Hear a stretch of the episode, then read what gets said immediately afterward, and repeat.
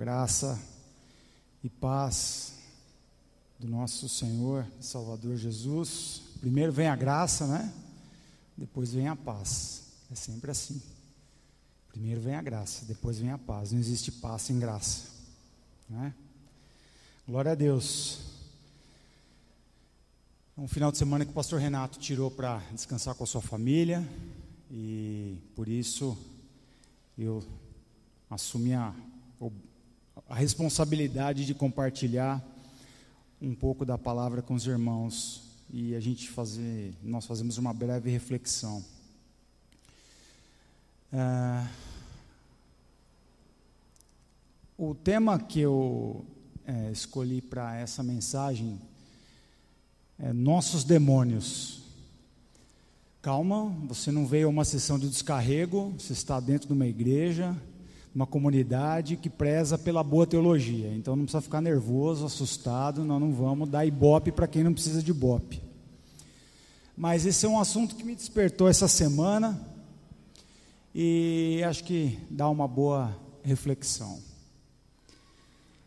Para a gente começar a conversar sobre isso, eu pesquisei algumas, algumas frases, algumas coisas que as pessoas falam sobre isso, e vi que um, o baterista de uma banda americana chamada Blink 182, Blink 182, ele falou sobre o Billy Joe Armstrong, que é o, bate, o vocalista do Green Day.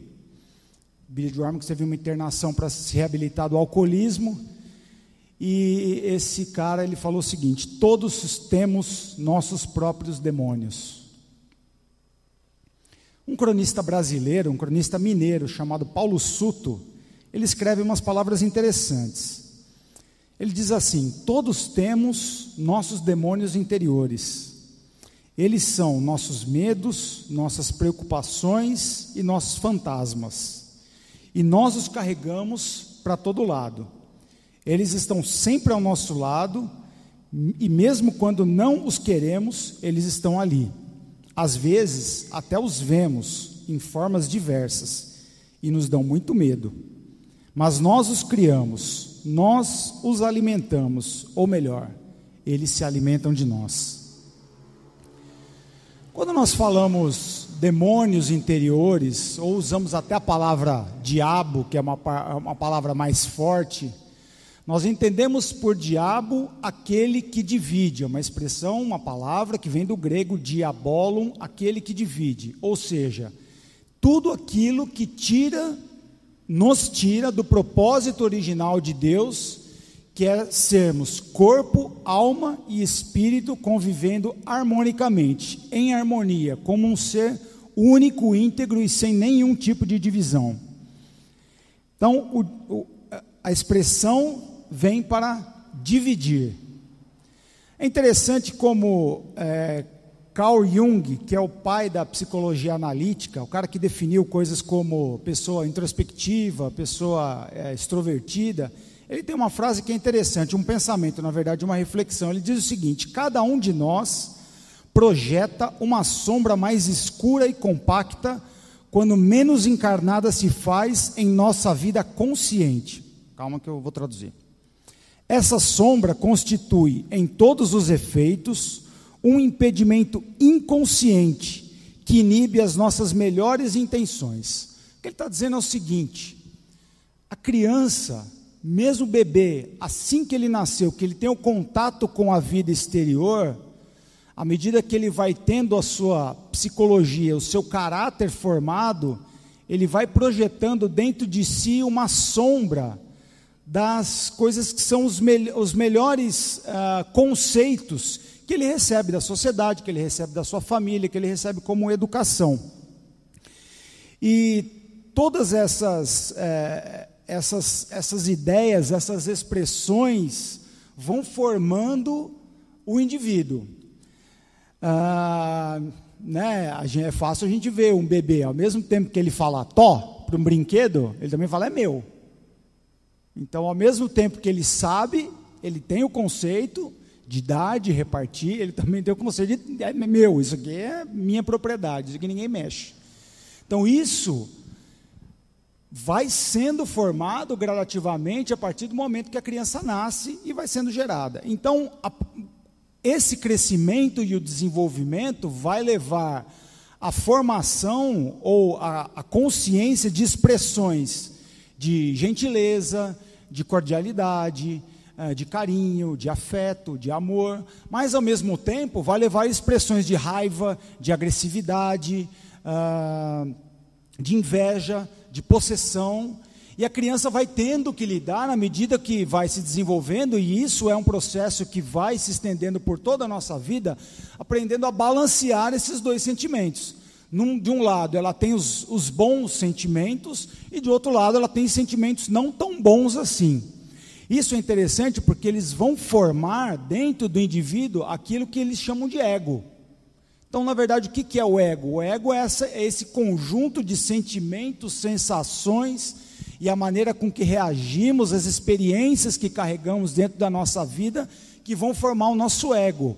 O ego é o lugar da nossa segurança, é o lugar onde nós estamos firmes, onde nós estamos seguros, onde nós conseguimos nos resguardar. Então, ele, na verdade, ele acaba sendo um mecanismo de defesa somente para que ele possa nos dar segurança, para que ele nos possa gerar um porto seguro.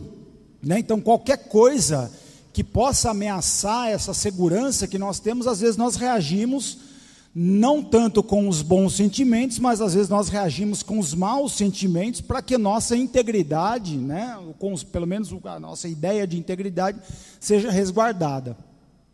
Então nós vamos crescendo e nos desenvolvendo e nos familiarizando com esses sentimentos, e à medida que vamos tomando consciência maior deles, nós vamos aprendendo a, es a expressar esses sentimentos publicamente.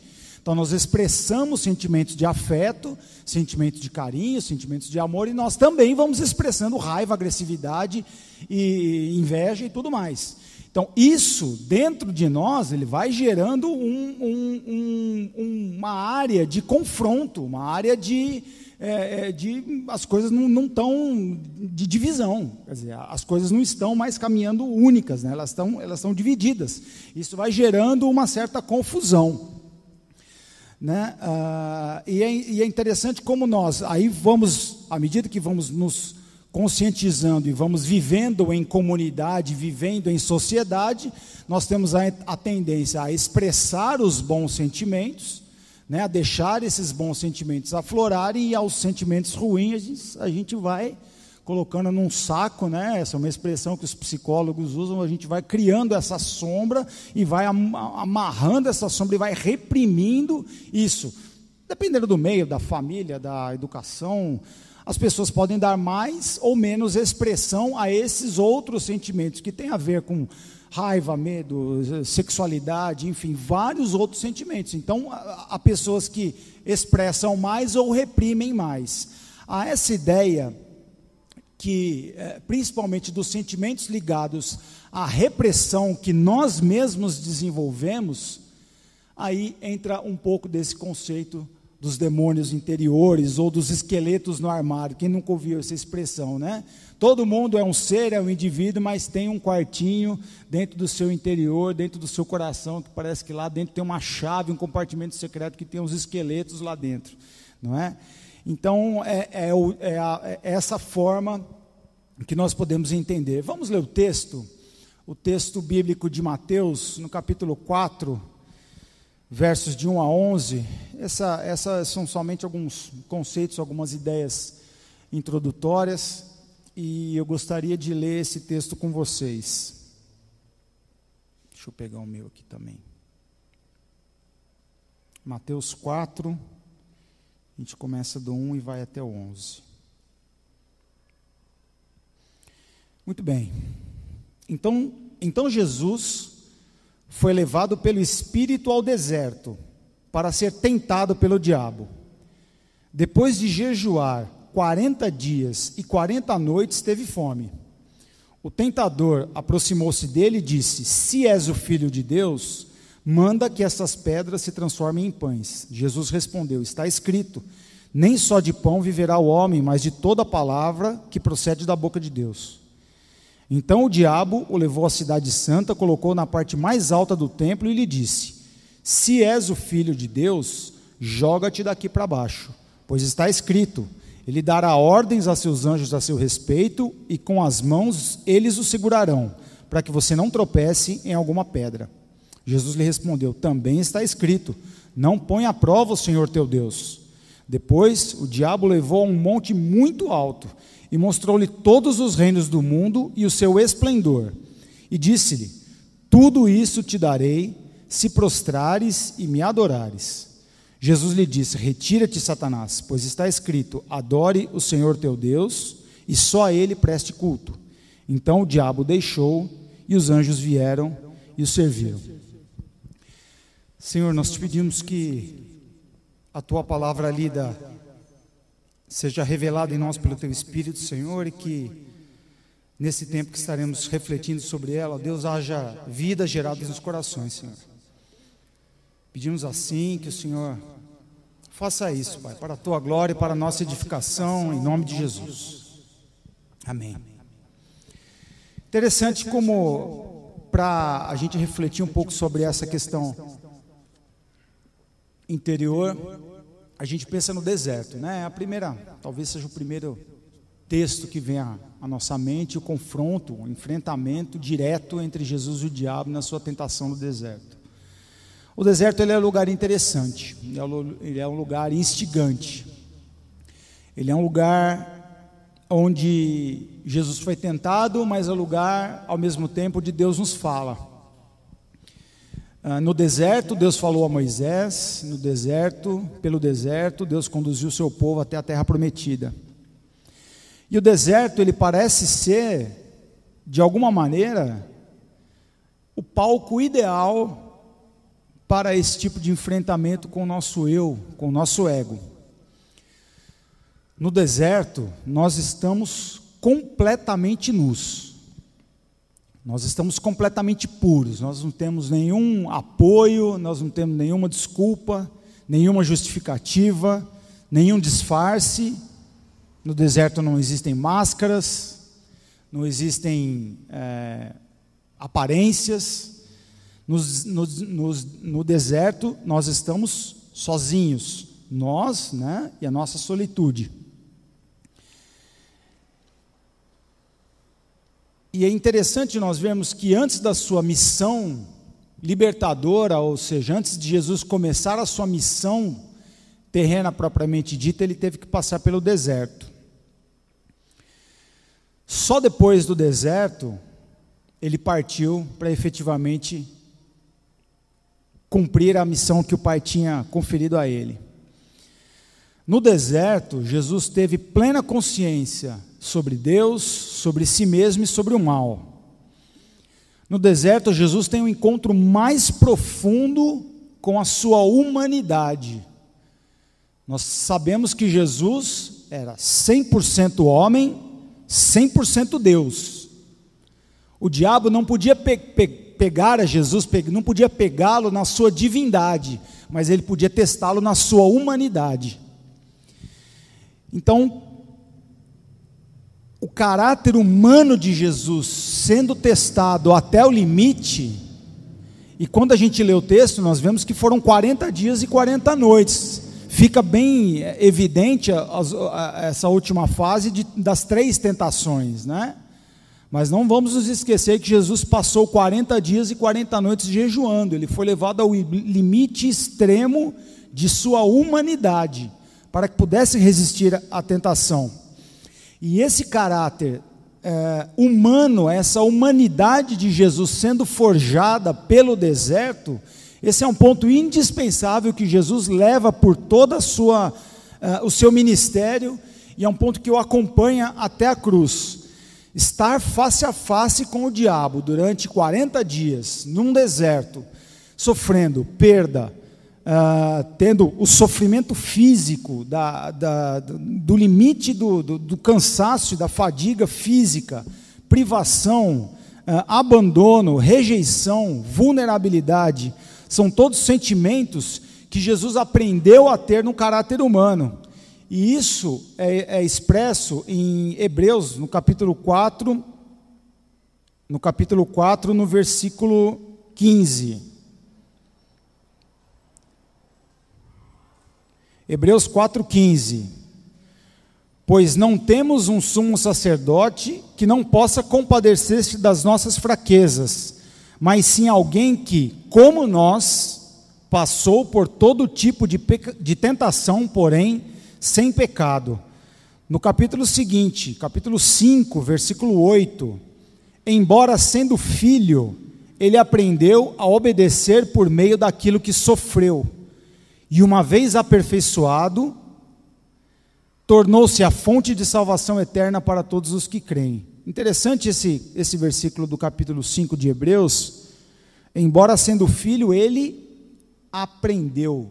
Então Jesus não desceu do céu sabendo, ele aprendeu, e o palco do seu aprendizado foi exatamente o deserto, foi, foi exatamente o confronto, exatamente o enfrentamento, e isso foi o que o possibilitou a se apresentar como um Salvador 100% humano.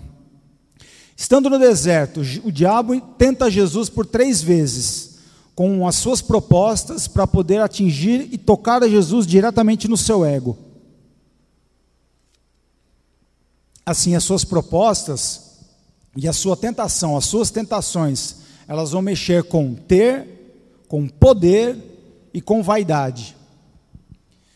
Ter, poder e vaidade que é basicamente o resumo de tudo aquilo que a gente passa nesse mundo, não é? 1 João capítulo 2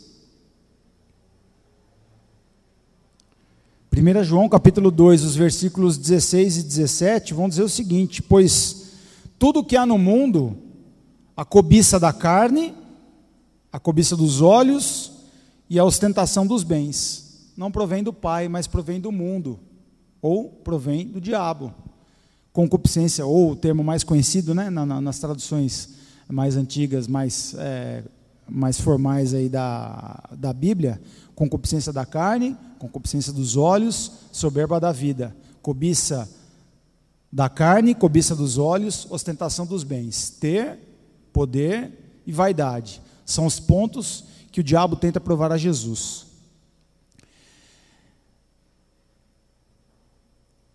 Ao confrontar uh, o ego de Jesus, ao confrontar, ao tentá-lo uh, nesses pontos, Jesus está frente a frente com o diabo.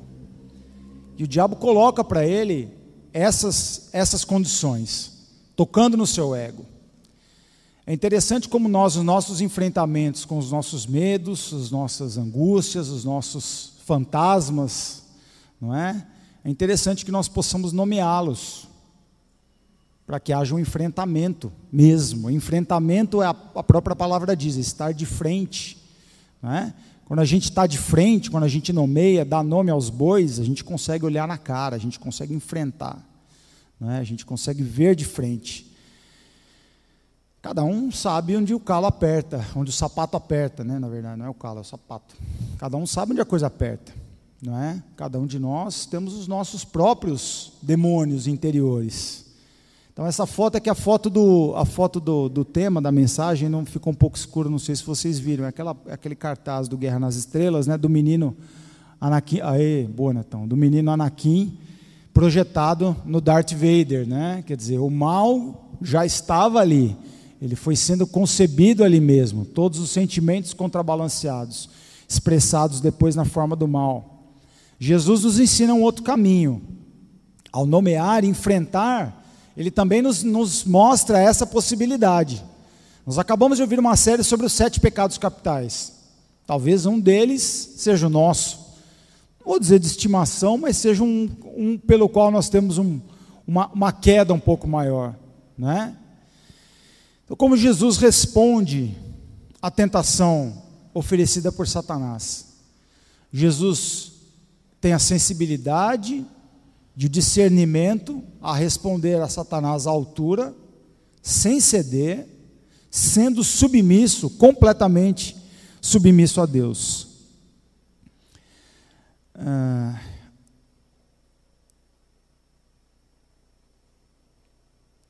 Tiago capítulo 1, versículos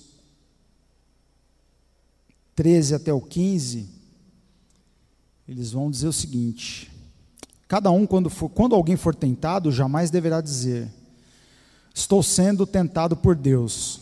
Pois Deus não pode ser tentado pelo mal e a ninguém tenta. Cada um, porém, é tentado pelo próprio mau desejo, sendo por este arrastado e seduzido. Então, esse desejo, tendo concebido, dá luz ao pecado, e o pecado, após ser consumado, gera morte.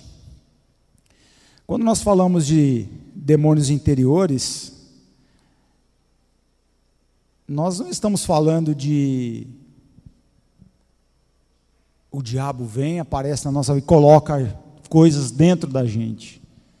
Apenas talvez seja uma força de expressão para significar o mal que está dentro de nós, o mal que habita em mim. Não é? Ah, então aqui Tiago ele, ele nos diz que cada um, porém, é tentado pelo seu próprio mau desejo. Desejo mal que está dentro de nós, sendo por este arrastado e seduzido. E esse desejo, quando alimentado, quando expresso, quando ele é concebido, ele gera o pecado e o pecado gera a morte. Então, como nós enfrentamos as nossas, os nossos demônios, como nós enfrentamos os nossos, os nossos problemas que vêm nos assustar? Ah, é interessante nós percebemos no texto de Mateus 4, no texto da tentação, ah, essa expressão ela se repete ao longo do texto.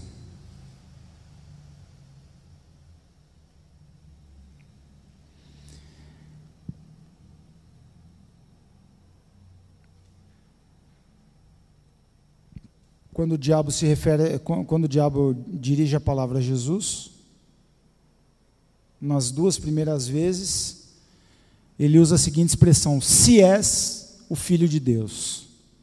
Se és o filho de Deus. O diabo ele tenta atacar ou colocar em dúvida a nossa identidade em Cristo. Se você é o filho de Deus, se você está em Cristo, não é? Quer dizer, isso, não, isso é um ponto que é um ponto fundamental da nossa fé, não é? Nós estamos em Cristo, verdadeiramente estamos em Cristo. Então, as nossas lutas, os nossos demônios interiores, né, o mal que está em nós, a ação do diabo, vai nos colocar, quer colocar isso em xeque. Não é em dúvida a nossa identidade em Cristo. Quando nós reconhecemos a nossa identidade em Cristo, isso nos dá confiança. Nós passamos a confiar. E quando nós confiamos, nós descansamos nele. Então, a nossa identidade gera confiança, gera o descanso no Senhor. Eu estudei um pouco essa palavra descanso e é muito interessante como nós é, como nós né, é, fazemos uma reflexão sobre ela. Quando a gente pensa em descanso, ah, nós pensamos em refúgio, né?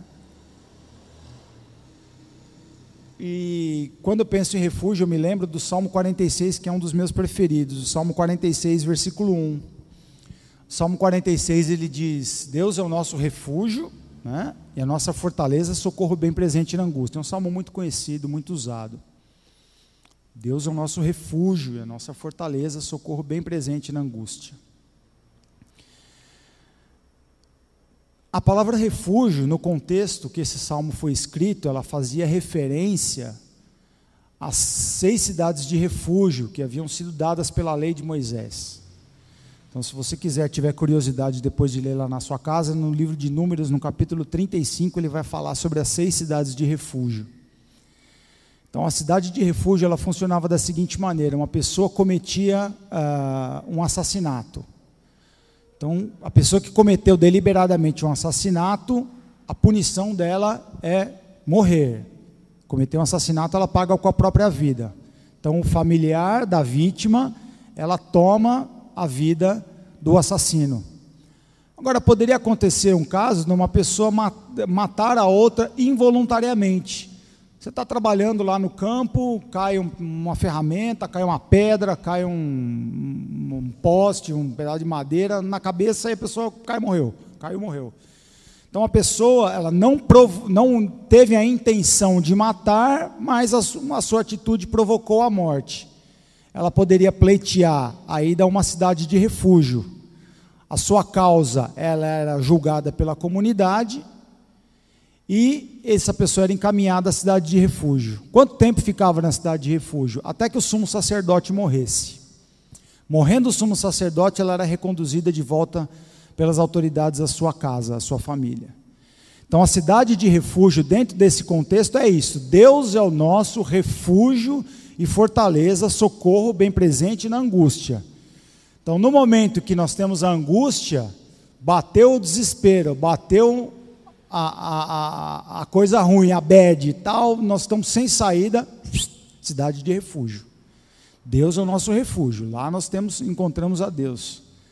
Só que o conceito muda a partir do momento que nós encontramos a Cristo, que nós temos, nós temos nele a nossa identidade. Por quê? Porque quando nós entramos nele e nós o conhecemos como refúgio, o que, que acontecia na cidade de refúgio? Quando que você podia sair de lá? Quando o sumo sacerdote morresse, o nosso sumo sacerdote não morre mais. O nosso sumo sacerdote não morre mais. Então, a gente não sai mais da cidade de refúgio.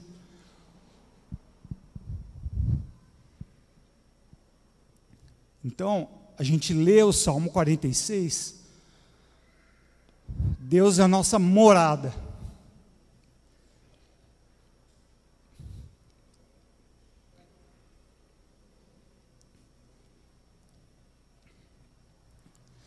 Nós precisamos conhecer a Deus como a nossa morada. É, quando as coisas vêm e às vezes a gente é confrontado com as nossas experiências, as nossas.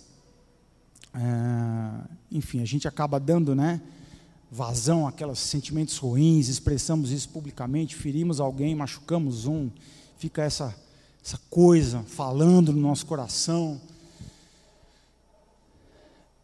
nós às vezes vamos para Deus quando quando vamos conhecê-lo como o nosso refúgio, mas na verdade Deus ele deixa de ser o nosso refúgio em Cristo e passa a ser a nossa morada.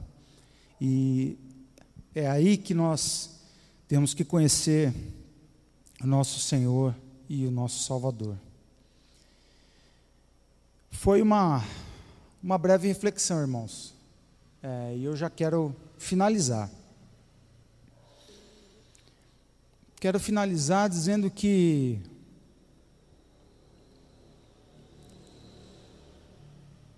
só quem está bem consigo mesmo, ele pode estender as mãos para ajudar. Nós tivemos hoje o voluntariado, pessoas que estenderam a sua mão e foram ajudar.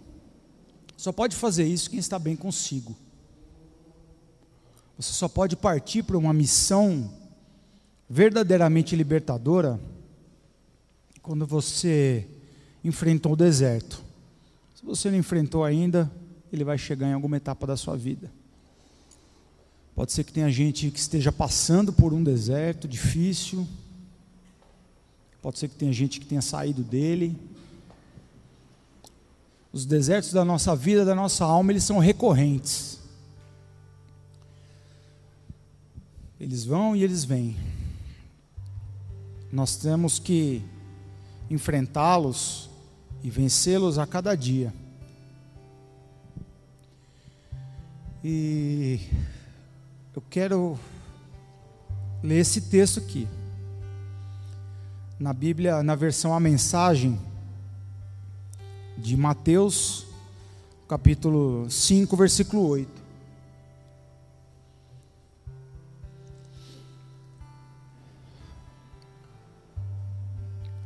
Abençoados são as bem-aventuranças. Abençoados são vocês que puseram em ordem o seu mundo interior, com a mente e o coração no lugar certo. Assim, vocês poderão ver Deus no mundo exterior. Quem coloca a mente e o coração no lugar certo, certeza que vai ver Deus atuando no mundo exterior.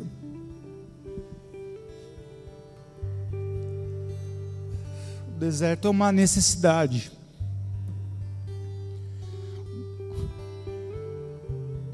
É preciso. É duro, viu? Mas ele é preciso. Eu não sei qual é o seu deserto. Eu tenho os meus. Mas nós temos que enfrentá-los.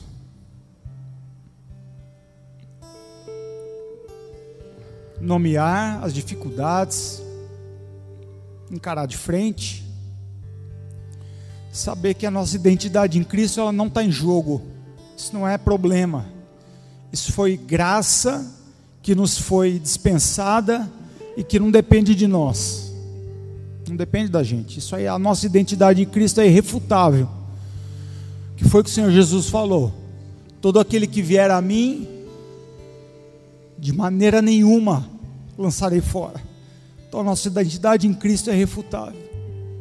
Quando nós temos a nossa identidade em Cristo formada, nosso caráter formado, nós confiamos e nós descansamos. Ele passa a ser a nossa morada. Vamos ficar em pé.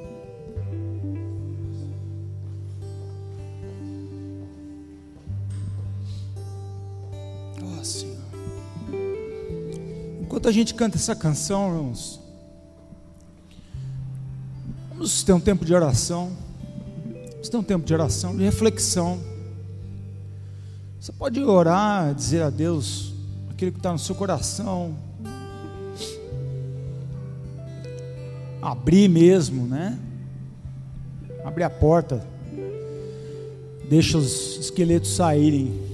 A ideia não é que isso seja, nem tudo vai ser desencadeado essa noite, mas que o Espírito Santo possa formar no meu e no seu coração, possa plantar uma semente você possa ter encontros com o Senhor e possa confiar nele como sendo seu confidente, como sendo alguém para quem você pode falar e você pode se mostrar, você pode estar diante dele sem máscara, como, como num deserto, né?